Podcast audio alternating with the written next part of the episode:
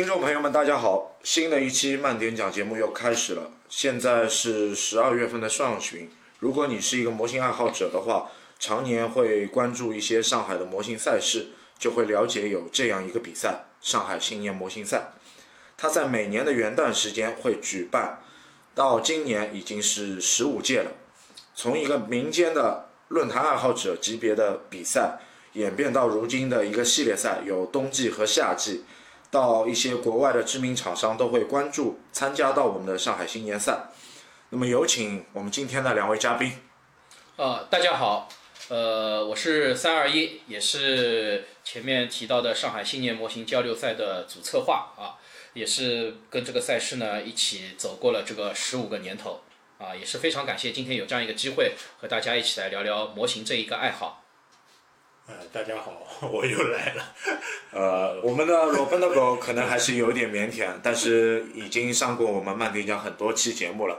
因为今天为什么会去聊一个新年赛的内容呢？因为我自己本身也是一个模型爱好者吧，可能在制作方面不是特别精通，但是我想聊聊我们上海本土的一个赛事，来推动一下模型文化，和大家去接触一下我们所谓的现在的模型比赛和线下的一个内容。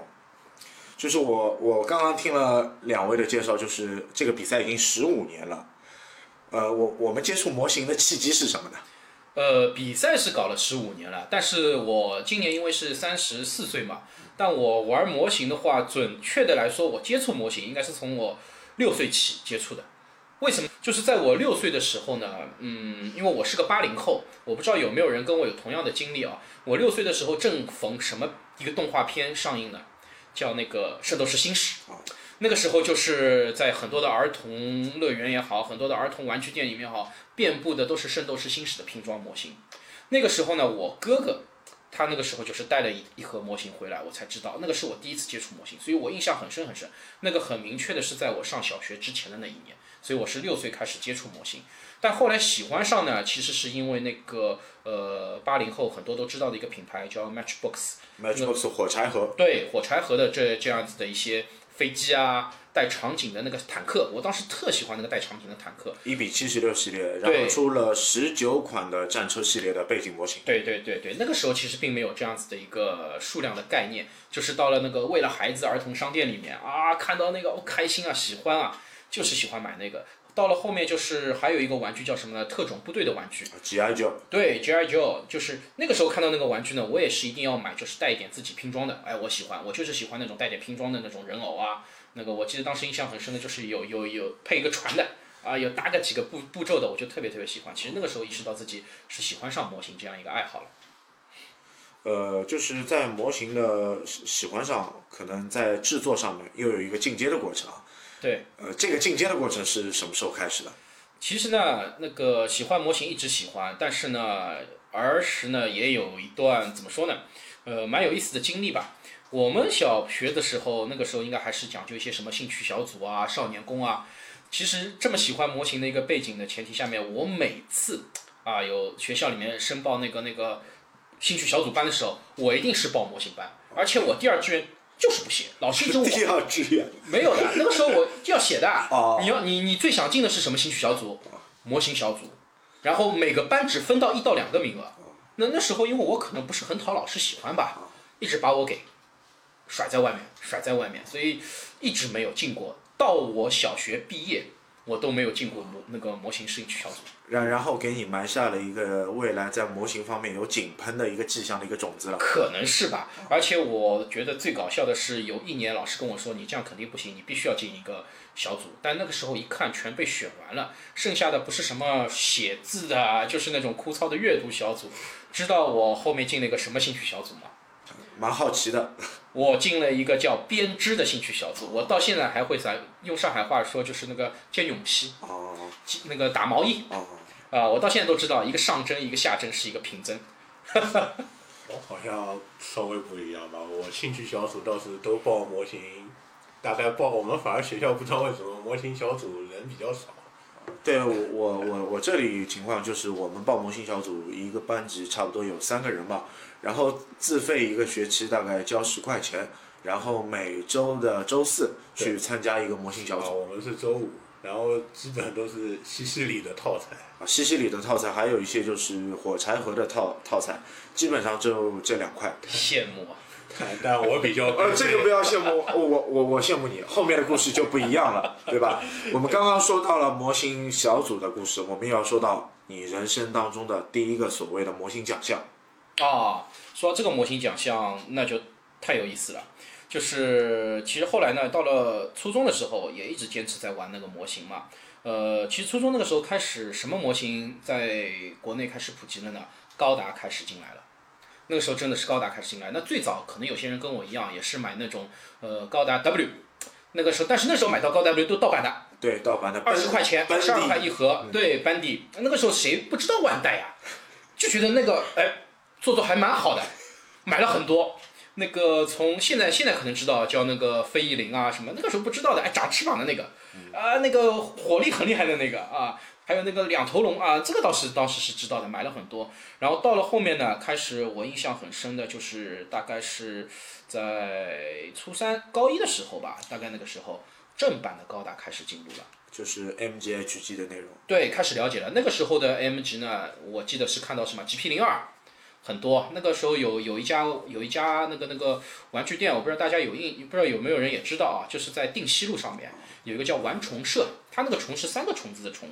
其实它是个游戏机店，但是开始慢慢的也会进一点正版高达。那个时候才知道，哦，这个是正版的，那个组装度确实不一样。当年那个游戏机店基本都会带一点模型周边。啊，对，像我们虹口这边就是靠近海宁路、乍浦路有一家就是卡达卡达电玩，然后它也是卖一些元祖的一些 Q 版的 SD 高达和 HG 的东西，还有靠近那个上外大学这边附近都都有都有。真理院，大家都知道的。说到那个元祖 SD 嘛，其实也是接触的最早的那个正版的之一嘛。那个时候也买了很多，那那个比起模型二十更加接近玩具一点吧。对对对，买了很多。我买基本上好像全收齐了，全收齐了。只要有新的出来的，我都会买。那个元祖 SD 的一系列的这些拼装和产品，然后逐步逐步呢，就是开始玩正版高达了嘛，也开始了解了。其实有很多人可能并不知道第一届的那个万代高达比赛，呃，万代第一届的高达比赛，我就是需要你科普一个点啊，就是它是几几年在上海举办的？呃，二零零一年。零一年。二零零一年是万代第一届的高达比赛，举办的地点在哪里呢？在我到现这个地方，我到现在还记忆犹新，是在那个新客站这边长城假日酒店，是在长城假日酒店里面去。那那其实格局还是挺挺挺挺高端的。对对对，他是借了一个会议厅，一个宴会厅，啊，把那个所有东西搭好。那个是我第一次参加就是模型类的比赛，啊，全家全上全家总动员。其实那个时候我这个我蛮感谢我父母的。那个时候其实呃我们小时候玩模型，父母是很反对的。小那个时候就觉得玩模型是玩物丧志。其实那时候也没什么电脑，也也那个电脑还没怎么普及。我们上电脑课还要穿鞋套的。呃，就觉得哎呀，应该就是用来时间，用来学习。你玩模型就是大不到。但是那个时候因为这个比赛，哎，父母觉得有这样一个社会性的活动去参与一下也蛮好。那个时候是我父母啊带着我坐公交车啊，哼哧哼哧从家里面把我的作品扛过去参加比赛，也蛮有幸。那第一年的比赛初级组，因为那时候年龄关系只能报初级组嘛，呃，水平肯定也不够，然后也是非常荣幸的拿到了万代第一届在上海中国的比赛的那个初级组的第三名。第三名，那那也是奠定了你未来在模型这条路上坚持这个兴趣爱好的一个基础吧。可能是的，可能是的。那个时候确实蛮激动的，非常激动的，手都是在抖的，上去拿奖。然后的话，后来也是把作品拿到那个友谊商有是应该是六百第六百货，还去进行了一段时间的展示。啊记得奖品是什么？奖品我到现在还藏着，是一台那个还不是模型，是一个完成品的高扎古的完成品，就有点像那个罗伯魂的前身那种感觉。哦，就是那个表面印那个产品照片的那个系列。对，它是打网格的那个白色的那个盒子，那个我现在还在。呃，这个这个还藏着这个没有关系，以后你发一个你当年的这个奖品的照片给我们。啊、好的。我们也给我们听众去展示一下，那两千年、两千零一年万代的那个奖品。对对，那个时候数码相机还没普及，还是胶胶卷机的天下，而且家里有一台照相机是很有钱的家里才会有照相机的，所以那个时候我也没留下太多的些，应该说不是太多，就是没留下任何的这种获奖照片的。就是当时特别美好的回忆吧。对对对，都都只能在脑中了。就是你父母在你制作模型的过程当中还是比较支持你的，这点我觉得非常好，和我们大部分的小朋友家里的情况不一样。我这说明一个问题，那你功课还可以。还行，我我功课一直属于那种不算很顶尖的吧，但是也绝对不差的，因为我可能也没把所有心思花在上面，那时候确实还有点玩的心思在模型，就是玩模型啊。呃，就从这个比赛到你后来，你你觉得你最大的转变是什么？最大的转变呢，我觉得还是网络，网络。网络给我带来了一个很大的转机。呃，可能大家都想象不到，那个我的第一台电脑是在什么时候买的？我第一台电脑是在我高三的时候买的。很多人都觉得不可思议，高三应该是最忙的时候，怎么会家里给你去买这样一台电脑？那当时的话，我觉得也是出于呃跟父母交流、父母的一种信任吧。当时在高三最要紧的时候是添置了我人生的第一台电脑在家里使用。那那个时候呢，也是学会了上网，呃，然后了解到了一些 BBS 网站。其实现在我们可能很多的一些交流方式跟我们当年完全不一样。就是零几年的时候，那个时候，两千年的初期，主流的从零一年、零二年开始，BBS 论坛的一个盛行，到巅峰的时间是零九一零年，后来的逐步衰退，这个网格化的聊天模式又完全和现在的格调不一样。对的，那个时候呢，因为我作为一个后起之秀的话，我也并不知道现在耳熟能详的一些 Sonic Model 啊，包括那个那个。呃，其实那个时候应该是 Sonic Model 是特别特别对音有名音速模型，对对对，SM 嘛，那个那个时候我们都是叫 SM 的这样一个论坛的。那因为自己那时候玩什么游戏呢？玩那个口袋妖怪，嗯，就是从小精灵的那个游戏，会去上一个论坛叫 Level Up。Level Up 就是我们当年人称的 LU。LU，然后我那个时候就在 LU 上面突发奇想，在灌水区里面开了一个模型贴。然后放了两张自己做的模型，然后呢号召哎有同好的人，大家来聊聊模型吧。我也是那个时候认识你。其实那那个那个帖子让我认识了很多好朋友，呃，甚至到现在都是挚友。呃，很有意思的是什么呢？我可能那个时候并不是模型做的最好的，但是就是由于发了这么一个帖子，其实在那个游戏的论坛里面找到了很多模型同好。就是通过这个帖子也做了一个契机，呃，ALU 也给你们开了一个专门聊模型的一个板块。对的，但这之前呢，有一个很有意思的事情什么呢？在灌水区里面，我们这幢模型的楼永远是排前三的。对就是看到了一个浏览的粉丝，或者是浏览的一个流量。对对对对对，那个时候我作为楼主嘛，经常会去解答一些问题，查阅一些东资料。然后跟大家一起去讨论，时间久而久之呢，后来也就认识了像鸟山啊，包括狗狗啊，都是其实在那个时候认识的。我还还晚一点，好像你们是最早约好一起去参加万代比赛的。对，零六年那一届，零六年年那一届，那个比赛已经是搬到了那个九光百货。九光百货是静安寺那个九光百货。我们在零六年那届比赛的现场，是我们第一次真正的叫面基啊，见到了对方，就是见到了就是平时日常网络聊天的那个朋友。这之前我们网上大概聊了一年多了，其实那个时候是高高高考结束了已经，都进大学了。还见到一个日本来的会做模型的胖子 对。对对对对对。川口名人，呃，川口，川口名人倒是之前我就见过，但是那一次的话是问他要了个签名。零五年那个万代比赛陪朋友去交剑，也是第一次碰到川口名人。对，我是其实零一年拿好奖之后，零二年有去，零三年有去，零四零五年其实我断了两年。就想想那个奖，那个比赛挺简陋的，就在九光那个最大堂大堂第一楼的那个大大堂大厅。那个时候评委还有金洪博，小金。在九光也是很正常，因为九光百货本身就是一个日本的企业。对对。然后川口，我这里就是要说一点他的宿主。嗯。呃，他的宿主在后背 Japan 也好，在电击后背上。都是在那个年代是一直风行的。对对。现在可能他在这些主流的杂志上的出镜率并没有那么高。对。不过他现在感觉是一直在他们那个万代高达基地做直播多一点。这这个直播可能是随着现在的业态环境的改变，一个新兴产业嘛。也变成带货王了。对他还是蛮有意思的一个大胖子的。其实那个时候我们很多我不知道听众里面有没有玩一些喷涂的。其实，在零六年之前的话，玩喷涂还是蛮蛮蛮蛮困难的一件事情，成本要求各方面都蛮高的。呃，一个是成本要求，然后还有一个是家里的环境场地。对对，其实那个时候并没有什么，国内并没有什么模型专用喷工具系列的这种概念，都是用工业上面的一些改装来进行一些喷涂啊和作业的。我记得的就是零六年那一年，为了去跟他们面基，做了一个作品是用喷涂的，还是在家里的厨房间喷的。我那时候是在厕所喷的，因为有排风。对，我我是厨房间，因为那个窗可以开嘛，是在厨房间喷的，而且那是暑假的时候，父母都去上班了，一上班啊，悄悄的就就就就那个喷，喷好之后还要电风扇把那个味道还要吹出去。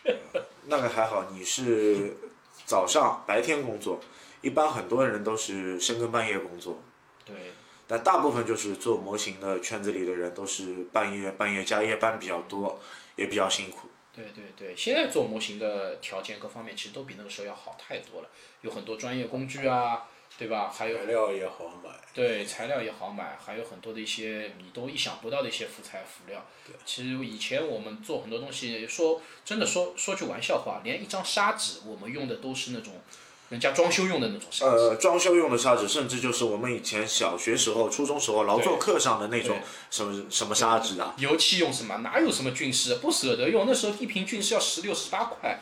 我们什么魔王、天使。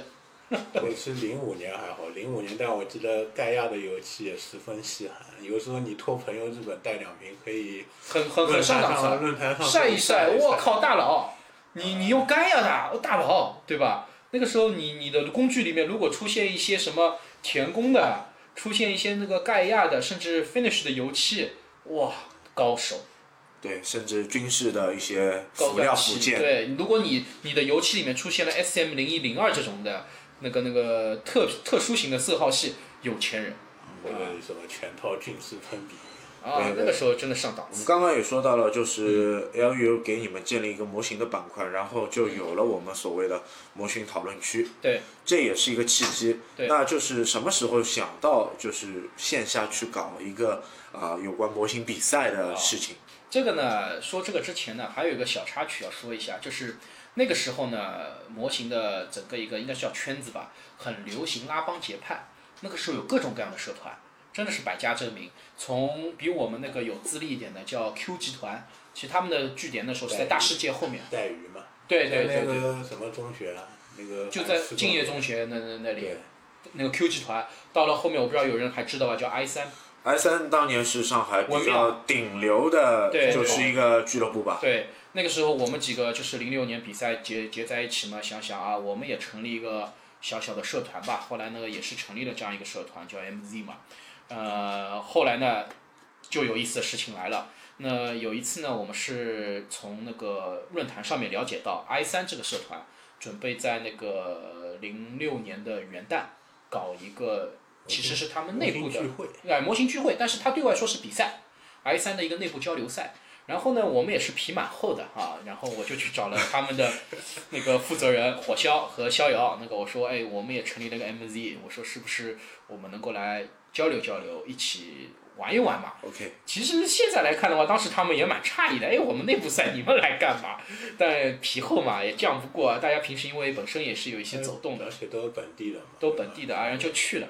然后一去呢，我们鸟山同志就拿了一条非常大的航母，啊，过去呃技也不能说技压群雄吧，至少在一堆科幻里面，你歘来了一条可以开的航母，确实是非常吸眼球的，这个作品也是蛮惊艳的。蛮惊艳的。因为它那条航母不仅是做工绝对 OK，然后它它还可以下水的。它不是还有一个，就是鸟山同学的第一次世界冠军。哦，对，还有一条第一世界冠军也是条航母，小的但不能开的静态的，对，他也拿过去了。然后我记得我是拿了一个强袭，啊、拿了一个作品过去。然后其实那次玩的很开心，从结果来说的话，大家玩的很开心。其实并没有说什么哦，我是 i 三，你是 MZ 社团，有一些大家就纯粹聊模型嘛，交流嘛，我觉得聊得非常非常开心。那呃后来呢，有意思的事情来了，第二年我们还想去，他们不办了。啊，第二年他们不办了，他们不办了。其实元旦这个日期呢，如果真的要追溯的话，最早其实不是我们定的元旦，是 i 三定的元旦。那我们第二年元旦又想去玩，那他们不办了怎么办呢？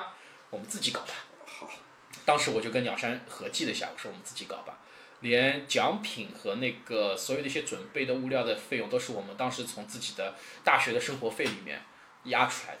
呃，等于在办赛的过程当中自费自发，大家伙爱好者，对，就全身心的投入进去。到现在吧，十五年了，到现在吧，就是很多的一些呃这种付出啊，还我们还是每年会付出一些自己的，不管是费用还是精力时间。所所以这里也要提一下，哪天我们上海新年模型赛门票要收费的话，大家不要惊讶，因为真的是大家全身心的拿自己的劳动收益啊，各方面的收益啊，来来自己付出，让所有喜欢模型的一些爱好者和广大的科幻作品的爱好者来一个共襄盛举的事情。至至少目前来说的话，参观还是免费的。我们还是比较希望更多的人能够去来了解对和喜欢上模型，这个还是我们的一个本愿嘛。啊本愿还是希望想推广模型这项运动对和这个兴趣爱好。对对对对对，至少也是我们自己喜欢嘛。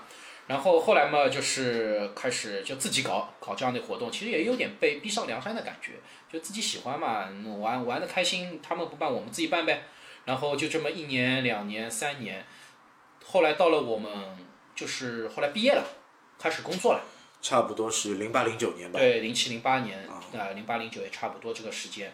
那后来很有意思，我们是最早跟航普那个航宇杯，就航宇科普中心，当时是有聊过，当时是想把呃，应该是零七年的那一届的比赛，是想放到航宇中心，呃当时都谈好了，谈好了，然后到了十二月的中旬，航宇中心跟我们说，哎呀，场地不能借给你们，那怎么办？我们其实都已经准备好了，也是很临时的一个通知。很临时，很临时。那个时候不像现在有什么公众号啊、微博啊，还有什么朋友圈，没有的，都没有的。那我们当时急了，因为那个公告已我们已经在论坛上面宣传了三个月了，呃，包括还有一些海报我们也都做好了，上面的地址印的都是航宇中心。那怎么办呢？赶忙打了一张通知，先贴在航宇中心的门口。然后我们微博上面呢又做了一些那个修呃论坛论坛论坛 OK 对对对，论坛，我们在论坛上面发帖，但其实你知道，最后两个礼拜你说出去的东西传的不会那么快的。对，有的人不一定会上网。对，有的人不一定会上网的。然后好在呢，就是呃，最后比赛当天呢，其实还是有几十个作品。那个时候有三十个作品过来，我们已经开心的不得了了。那个那个时候就临时搬到了军军事体育中心嘛，军体嘛，因为考虑到我们其中鸟山同志是在那边上班的，通过跟他跟领导的一个游说，好不容易争取了一块地方，加还还不是什么正规场地，不是什么正规，还在食堂里。食堂里。然后，然后那个我印象很深的，他们领导就提了一个要求，保安的加班费要由我们承担。那行，我们公司里面加班费我们付，对，还是三倍的元旦当天。那个时候新年赛只有一天，就元旦一天。那那其实作为一个初入职场的年轻人来说，这样去办一个比赛，还自费给保安一个加班费，其实付出也挺大的。对对，大家互相撑一把嘛，因为我们也有几也有近近十个核心人员嘛。对这个也是背后的故事，因为奖品呢。因为当时我我作为可能一个观众吧，嗯呃，我真的不了解到今天有这样的故事。对其实现在听下来，你们十五年真的不容易，也挺艰辛的。呃，现在想也蛮开心的。其实这里面我我也想借平台呢，想寻找一对父子，因为第一年呢，我们在这样子的一个临时搬的一个过程当中，其实发生了一个我到现在都很感动的一个故事，就是零七年这一届，我们其实那一当天呢还下着很大的雪和雨，搬过去之后呢，我们在收收拾的时候，有一对父子，他的儿子应该是有一方有一些那个残疾的。他是父亲骑着那个三轮车，把儿子从航宇中心再急急忙忙再赶过来。但他赶过来，即使这样赶过来，因为从那个锦江乐园这边到广中路这段路，可想而知，那时候没有，好像还没地铁，还没什么三号线呃有地铁，呃有有地铁有地铁啊，有那地铁有啊有地铁，但是他们是三轮车他是三轮车过来，三轮车如果带过来的话，至少要两个半小时到三个小时左右。，到的时候我们已经在收拾了，然后他的父亲呢也是冻的话都说不利索了，气愤。很气愤，他说你们搬这这个也能理解。怎么能说搬就搬？对他说也没通知，然后当时我们也很无奈，我们怎么通知？确实没有通知到。但是由于考虑到我们临时也拿不出什么东西，那只是给了他两个纪念品，然后他的儿子就这样子走了。然后这对父子，我在我后面的活动当中就再也没见过。我不知道他是不是因为这么一个小的插曲，对我们整个活动就是丧失了这样的一个信心也好，或者是有很多的不满也好。我是想，如果再让我见到这对父子的话，以我现在的一些能力，我想尽可能的给予一些补偿，还有就是一些帮助帮助。对对对，因为这确实让我感动，因为他儿子真的也肯定是看得出是个喜欢模型的人。对对对啊，真的不容易。这个到现在我，包括我和鸟山都一直记着这一对父子。对，确实这这这个故事其实也是小插曲，也很感人。就是说，我们不论是大人还是小孩，对对于模型的一个热情，对对，都是都是一样的。这么执着，对那么坚持。对的对的。就从从军体校的故事，然后我们再转变一个场地。嗯，我们之后是搬到了群艺。群众艺术馆也是非常后面几年之后呢，就是逐步逐步活动有点影响力了。呃，尤其是在群艺馆前面一年，我们来了两位特别厉害的嘉宾，可能现在大家可能并不知道这两个人的名字叫什么，但是他们的这个品牌很多人都有买，是什么呢？就是那个 GSC 的老板和那个应该是阿鲁塔的阿尔塔的还有阿尔塔的老板，两位就是三上先生和那个呃安逸先生到了我们的活动上来，也是这这一来奠定了今后我觉得是中国手办公司的一个蓬勃发展。他是其实就来中国考察市场，其实最早第一站是来了我们活动。OK，是三上先生，我安逸爸爸和他有很大的交集。这个我们等等的节目结束 线下我们再聊。好的，好的，好的，好的，也非常有意思。那这一年之后呢，其实影响力也扩大，后来也是有机缘巧合嘛，就是把整个活动就是迁到那个上海市群众艺术馆，在古一路那边。呃，其实当时我们去谈接洽这个项目的时候呢，有很多这种社会上的这种那个社团社团活动，有有那个一比六冰人的，还有玩乐器的，还有玩这种各种各样的东西。但其实真正入驻谈成功的，就我们这一个项目。呃，那你觉得是不是就是谈的那个主任啊，是不是偏爱你们这一块的东西呢？呃，可能有点吧，就是我觉得人与人之间交往也有点缘分的。还有一个就是我们的时间特别好，就对于那个大的展馆来说的话，其实元旦这一个档，他们其实也没太好的内容。那正好我们又是吃着这个空档，所以我们一下子就卡进去了这个位置，就是这个时间节点是无缝链接的无，缝链接的。然后最后一直合作到现在。对，合作到现在。其实我们第一次进去的时候，我跟鸟山我们几个主创过去看，哇，那么大的场地，好奢侈啊，我们用不足吧？可能当时心里没有太大底气，不是没有太大底气，就是没底气的，就在想，哎呀，万一那么大的一个厅，三层，对，四层呃三层，对三层，然后那个厅又大，也也要将近两百平，哦哟，我我们想，哎，万一弄得很丢脸怎么办？当时真的是这样的一个心情。到现在第十五年了，其实那个场地我们觉得已经小了，已经小了。其实也是见证了模型的这个爱好这几年的一个蓬勃发展。呃，这个场地建设小了，也有一方面其他的原因，因为后期不只是模型爱好者，或者是投投投作品进来的一些参赛者的一、一个展示的地方，还有更多的是一些模型厂商，甚至是一些跳蚤集市，对对对对对，也是把活动做得比较好玩一点嘛。更多元化。更多元化。其实这里面还有我觉得最有拳头的，也不是说最有意思的一个环节，是我们独创的，就是裁判点评环节。这个其实是我想出来的。呃，为什么呢？就是呃，当时我们有思考过一个问题，其实这个环节一直到我们大概第十年的时候还没怎么成型，是由于什么呢？我们发现不论是什么比赛，它最后总归会往上炒翻天。其实这不是我们作为一个主办方想看到的，我们不是去搞一个比赛来引战的，我们希望大家能够有一个交流的氛围。对。那我后来发现这个矛盾一般出在什么问题上面呢？其实有些事情就是出在什么，可能大家都是把话憋着回去说的。那我就跟那个鸟山在商量，我说我们是不是有这样一个可能性啊？就是我们现场直接告诉大家，你们有什么问题可以问评委。呃，就把这个内容的好坏啊，都给大家做一个分享。有什么问题当场就说。当场就说嘛。其实大家很多事情吵到后面都是很很莫名其妙的，并不是说针对人啊，大家其实也是针对作品。对。那我觉得为了大家有个提高，有个交流，那我们现场搞裁判点评嘛。那没想到第一年还稍微大家有点腼腆，其实到现在大家已经很放得开了，就甚至说你怎么种怎么说，不要顾及我的啊，对，就大家真的是很想提高自己的技艺和水平，去进行这样的这个交流。那偶尔的，那发现这样子之后，就偶尔的，比如说以后，呃，活动每年活动结束，偶尔的可能会有论坛啊，或者是微博上面有一些质疑啊，或者等等的，那这个声音首先就小很多。那其次，真的有些什么声音出来，我们经常发生的是什么？是作者自己会去跟这个质疑的人进行一个对，有的有时候辩驳，有的是为作者感到惋惜。啊，然后作者出来说，哎，我觉得评的蛮公平的。评的非常有道理。对对对，其其实很多的角度啊，我觉得评判的角度也不同，对不可能站在一个最高的制高点去说对的你这件事不对的，或者是你这个不好对其实也只能说是相对公平。对，所以我们的氛围呢，更多的是一个交流赛，交流为重，赛呢为辅。其实这跟呃一句古话来说嘛，就是呃武无第二，文无呃文无第一，武无第二。其实我觉得新年交流赛是属于文的领域的，因为对于一些作品的审美角度，每个人都不一样。我们可以列出一些绝对性的，比如说你没做好的地方，但是你说做得好的地方，又或者是一些审美的一些角度和点的话，因人而异，总归会有些小的差异的。所以还是以交流为主，所以叫青年模型交流。对对对，我们希望大家玩的开心。对不管是交流也好，推动这个赛事也好，最主流的文化理念还是想把模型这项运动、这个兴趣爱好去谱向一个更大的平台。对的对的相对来说，做模型的人都说都是相对比较孤独的，因为自己享受这个过程，自己单独完成这个作品，是非常希望把自己作品这个给展现给别人，大家一起来看。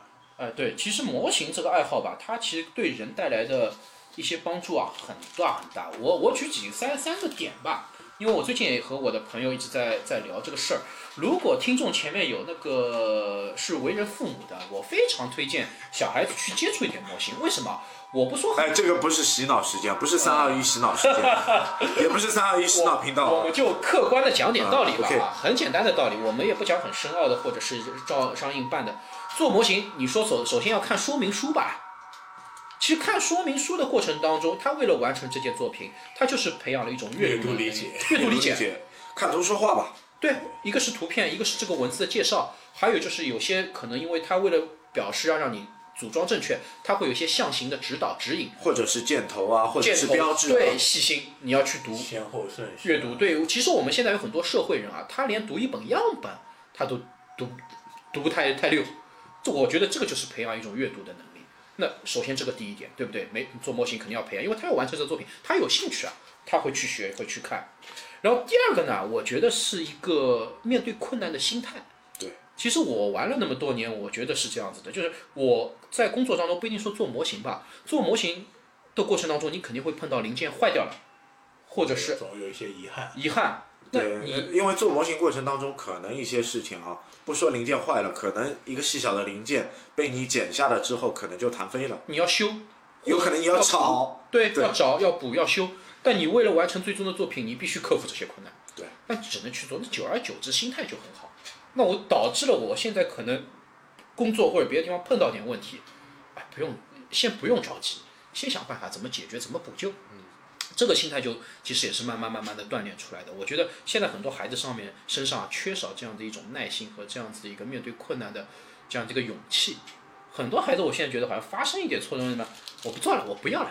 对，就是很多我们也会看到很多做模型的人，他做了一半，可能这个就是变成废案了，荒废了，对对吧？这个也就比较可惜，就就没有贯彻一个做模型过程当中一个坚持。对，其实你喜欢了，你要完成作品，你就会做很多的努力。不论你做最后的结果是好还是坏，对但是你完成的这个过程还是重要的。对的，对的。还有一点呢，我觉得是蛮蛮有意思的，是什么呢？前面虽然狗狗说了，就是自己好不容易做了一个作品啊，等等的，很希望更多人去看，这个是 OK 的。但这个心情之前，你每完成一件一一件作品，其实对于自己来说就是个成就感。对对，不管做的好与坏，对，可能在大师眼中看这个东西做的不咋地，但是你因为是自己做过来的，最后他完成了，开心就好。很开心。对，就就就像你第一个青年组的第三名一样，其实你现在回头再看看这个作品又如何呢？水平可能不一定达到你心目当中的一个档次，但是作为你来说，这个作品一定有它一一定的价值。肯定，其实就是一个对自己的肯定。我做到了，我完成了这个东西，哎，我可以把玩。它跟别的高手的作品比，可能它只是一个很普通、很普通、不能再普通的东西，但在我的心中，它是我亲手做出来的一个东西，这就是一个成就感。我觉得就是一种自我肯定，我完成了，对不对？其实这个我觉得也是很多孩子就是建立这样子的一个自己的这样子一个自信心也好，等等也好，我觉得很重要的一个经历的这种手段的方式方法吧。啊，对呃，刚刚你也说到了模型对我们的几个好处的点，当当中我还是要说一个之前你聊到的内容，就是我们上上海新年模型赛不只有冬冬天办的冬季，嗯，还有夏季，还有夏季赛，夏季呢，我们是以那个上海那个夏季比例模型交流赛的这样一个名啊比例公开赛的这样一个名义进行的，因为它一般放在暑假，也是为了什么呢？就是一方面呢，很多的我们的玩家表示一年就这样一期一会放在元旦又是冬天，不尽兴。不尽兴。那所以我们为了满足大家的话，是在夏季也是举办这样的一个比赛，仅仅三届，它的一个数量参赛数量已经直逼新年赛了。直逼新年赛。对，那我就是还有一个就是比较好奇的问题，因为我们的模型比赛的 title title 是上海新年模型赛，嗯，它发展至今啊，因为已经十五载了，那么他现在作品的投放啊，全国地区是占什么的比例？哦，这个也是我们始料未及的，就是我们原本说真的，就是从我们在办第一届的时候，只是想上海的玩家自己玩玩吧，就是大家自己开心，上海的对同号去做一个联我盟的平台。们甚至都没太考虑到，就是江浙一带的会来多少人，就根本没考虑这个问题。然后其实，但发展到至今的话，我们已经接到了来自全国三十一个省会的地方的模型爱好者都会来我们新年模型赛参赛。呃，我们也可以这样说吧，可能上海新年模型赛这个呃名名头已经是中国国内甚至民间最大的一个影响力的比赛这个了。甚至前两届好像还有外国人来参加。呃，对，现在这个其实这个罪呢，对于我们来说啊，其实它并没有太大的意义。为什么呢？我们也不是说要去跟别人比啊，我们这活动是最大的，或者是呃怎样怎样的。我们在这个过程当中也不是以这个为目标去办这样的一个活动的，只是我觉得大家对我们这个活动的认可，把它堆成了这样子这个国内的一个盛会吧。很多的模型玩家都会选择这一天呢，五湖四海过来到上海来这么一聚。甚至北京啊，甚对至甚至广东啊，有比如很多说，比如说现在因为网络发达了嘛，不像我们当年，可能他们有自己的这样的小社群，平时就是交流，这个人是北京天的，南海北的。对，天南海北的，那一年怎么办呢？元旦过来比个赛，见个面，吃个饭。我们其实现在活动把宜山路附近的那个 GDP 拉动的非常好，哦，那那那那挺好挺好。可以这么说，在元旦前后的可那可能可四能拉五天拉动的地方有唱歌的地方，有吃饭的地方吃饭，旅馆你见不到，啊。房间全都被做模型人订光。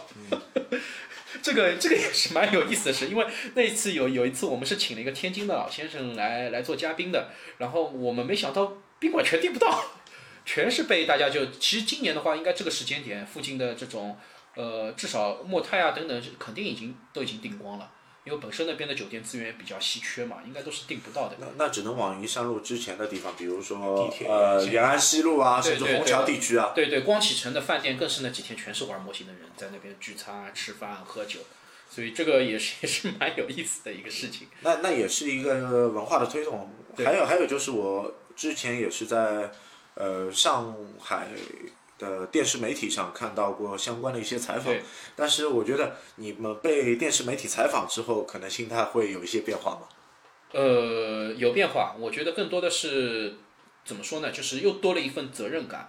我觉得就是模型这个爱好吧，一直以来一直被当做一种小众的爱好，在给大家面，在给大家做一个认知。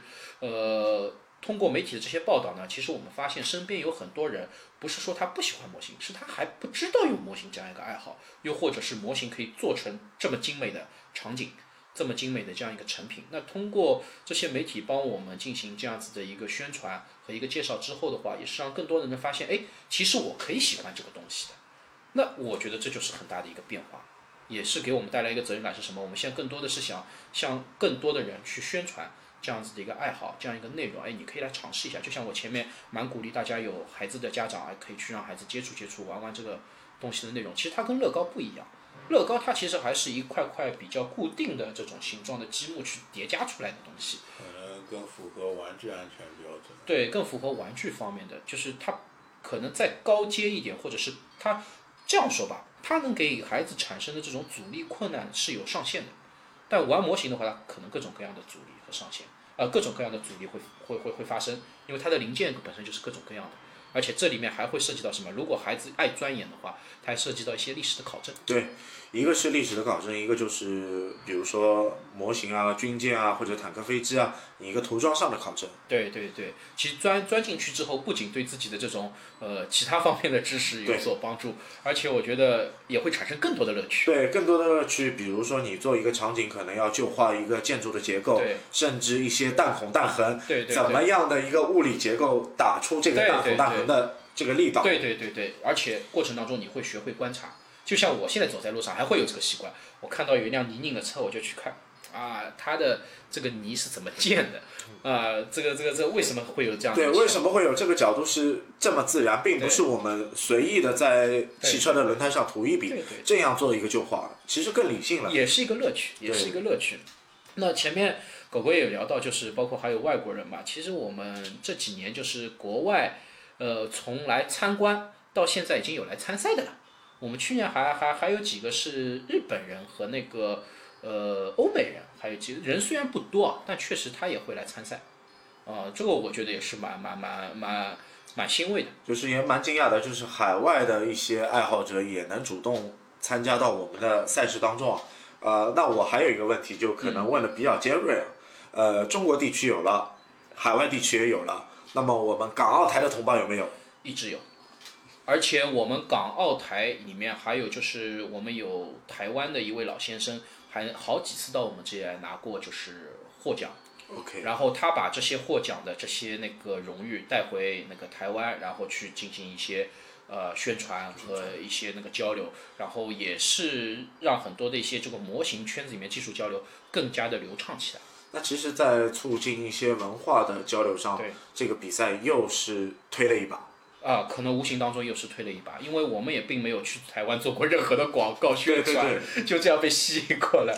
当时还很有意思，就是呃，原本我们其实现场报名，因为报名是会收取一些工本费嘛，对，然后我们都是用那个那个那个已经开始用支付宝啊，那个微信啊，然后但是每年还是要准备点现金，因为可能就是像有些地方没有这个支付宝啊、港澳台啊，还有就是那个海外啊，他只能付现金，所以我们还是要为他们准备一点就是现金支付的这样一个通道。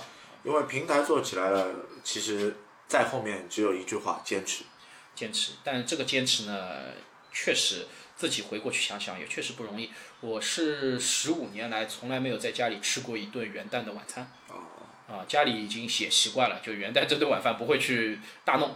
就就我从我自己作为一个模型爱好者来说吧，上海有那么多模型的社团也好，模型店也好，呃，那么多想去办模型比赛的人也好，也只有上海新年模型赛，呃，这个团体坚持到了现在，也留到了最后啊。嗯，我觉得现在说最后嘛有点早。其实我们也一直在思考，我们能还能做些什么事情。呃，前几年呢，已经是觉得有一点有一定的瓶颈，所以也是在想办法做一些更高的层面的一些探索。尤尤其是一八一九年，我们也是尝试做了些什么呢？其实了解我们比赛的人知道，就是呃，我们在一八一九年分别是请了很多的外宾，国对嘉宾，就作为那个好，那个从一八年那一届开始呢，我们就开始把那个我们的一些呃触手啊伸向了国际，也是首先呢是把一些国际上有名的大师请到了中国来，里面不乏有那个西班牙的米格，呃，也有那个日本的 Max 渡边，渡边，呃，林州市以及那个 T 元大，呃，坐船的 T 元大都是在世界上面啊，他们的一些作品啊都是广为人知，然后认可的。然后非常有意思的是，呃，最早邀请他们呢过来呢，都是那种半推半就的感觉啊，觉得，呃，还挺累的，就要和他们解释这个比赛。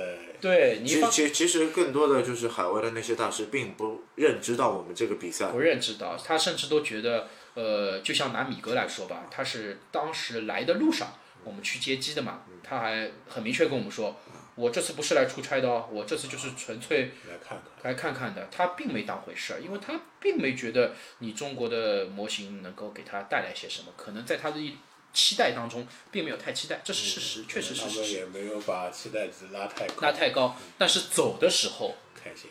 开心。震惊，也是觉得就是意料之外的。意料之外，真的意料之外。那个觉得，哎呀，没想到中国玩模型能玩的那么好，然后大家能那么热情，而且人数又那么的多，就是他始料未及的，所以走的时候非常开心。我记得 Max 渡边还对国内玩模型的这些年龄年龄层啊非常震惊。对 Max 渡边，我看到他是特别激动。前面有说到玩模型的这个历程嘛，其实，在零几年的时候，我们那个看这种杂志，看这种那个教学，那时候还不懂日语，那都是看图片、看图说话，真看图说话。那个几个傻小子半夜聚在一个人的家里面研究什么是 Max 喷涂对，，Max 喷涂法啊，国外他们那边模型模型就是玩的这个圈子，都现在感觉都是开始老龄化。啊对，在日本可能走民用或者走军用的这个模型制作方面，可能都偏向一个四十多岁。在科幻层面可能会有一些年轻人，但是顶流的还是三十岁之后的。对的嘉宾来的时候发觉，有的甚至还是大学生或者高中生，但拿出来的作品绝对是对已经刚刚想的作品啊，所以特别特别的。他们也十分诧意外。啊、m a x 渡边更是我们活动的粉丝了。就是第一年我们邀请来也是一样的，渡边先生还是有点，哎呀，因为毕竟对日本人来说，元旦我们只是个元旦，他们是新春，春节。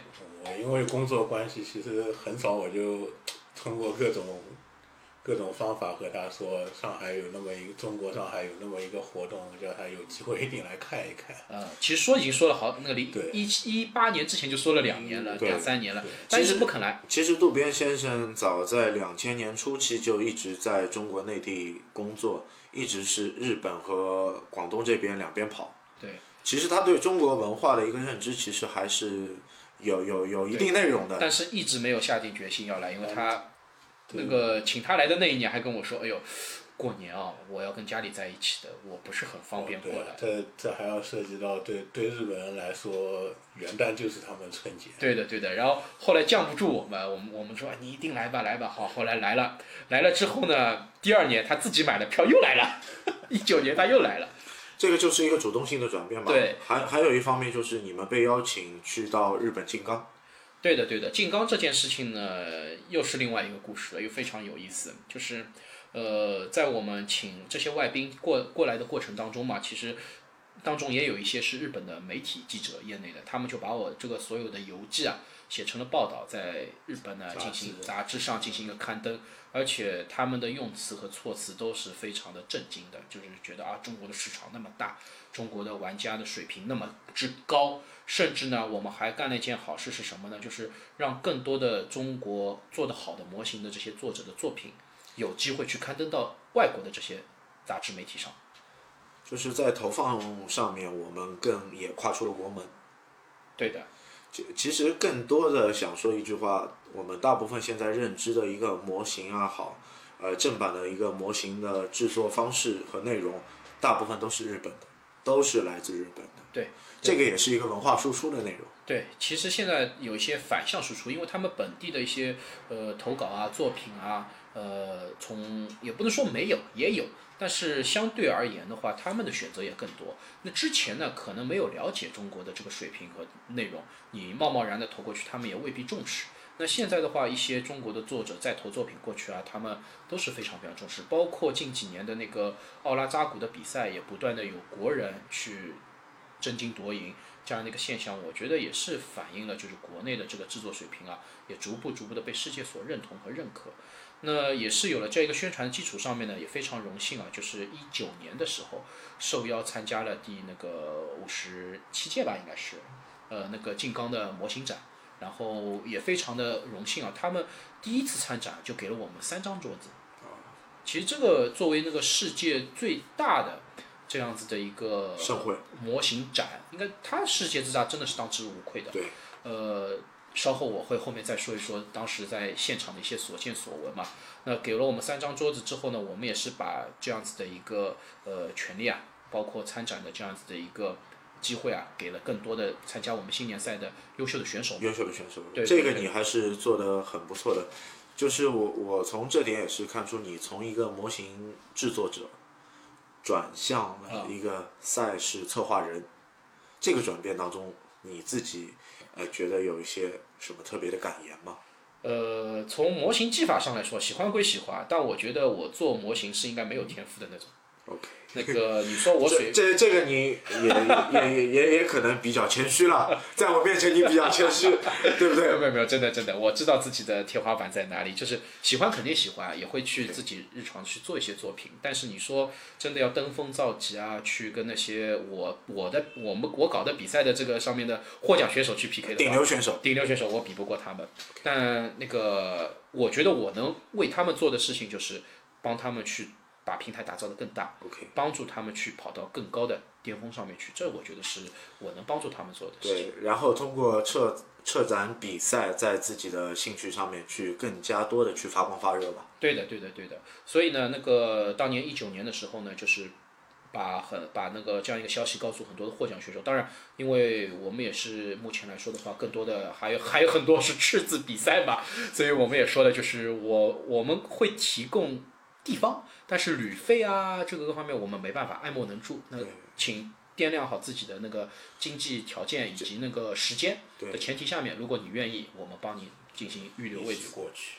对，这这个东西我觉得也是一个量力而行吧，对吧？对。喜欢归喜欢，但是自费的部分也是因为我们主要承担的。办方所有人过去的旅费也都是对 自己承担自己的，对我觉得这个也是很正常，就是包括我们今天两位嘉宾来参加我们的节目，也是想和广大听众和爱好者们去呃说一下我们今年上海模型赛的一个举办方向嗯嗯，和举办内容。今年大家因为知道这个疫情关系，可能会稍微麻烦一点嘛，多一个步骤。其实都一样，大家都习惯了嘛。现在你到任何的展会都要提前一个预约嘛。我们虽然那个今年还是采取那个免费参观制的，但也请关注我们的微信公众号，就上海新年模型交流赛的公众号，应该近日呢会开放那个参观的预约通道，一定是有预约才能进。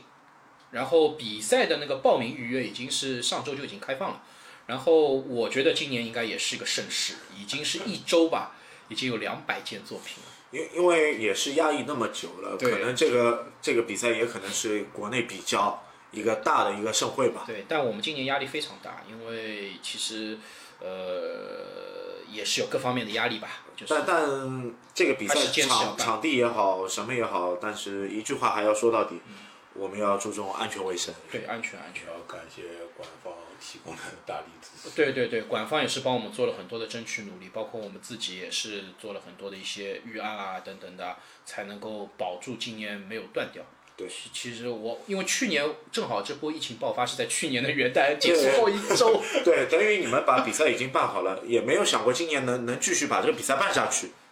对，因为当当时就是我我我跟我的朋友，这里面还有个插曲，就是元旦办好之后的，到国家发布那个封城的命令的当中的一个礼拜，我在家里面发高烧发了四天，其实是有一些，和新冠的那个特征一模一样。其实蛮忌惮的。蛮忌惮那个时候不知道有新冠，只是觉得自己累了、着凉了、感冒了，然后那个发发热是发到了三十八度，然后呼吸是有点不畅，然后而且那那个时候说不清楚的，因为我们比赛有很多武汉过来的，对对对，有全国各地，全国各地的。然后我病好，好在是什么？就是封城令下来之前的半个礼拜，我病好了。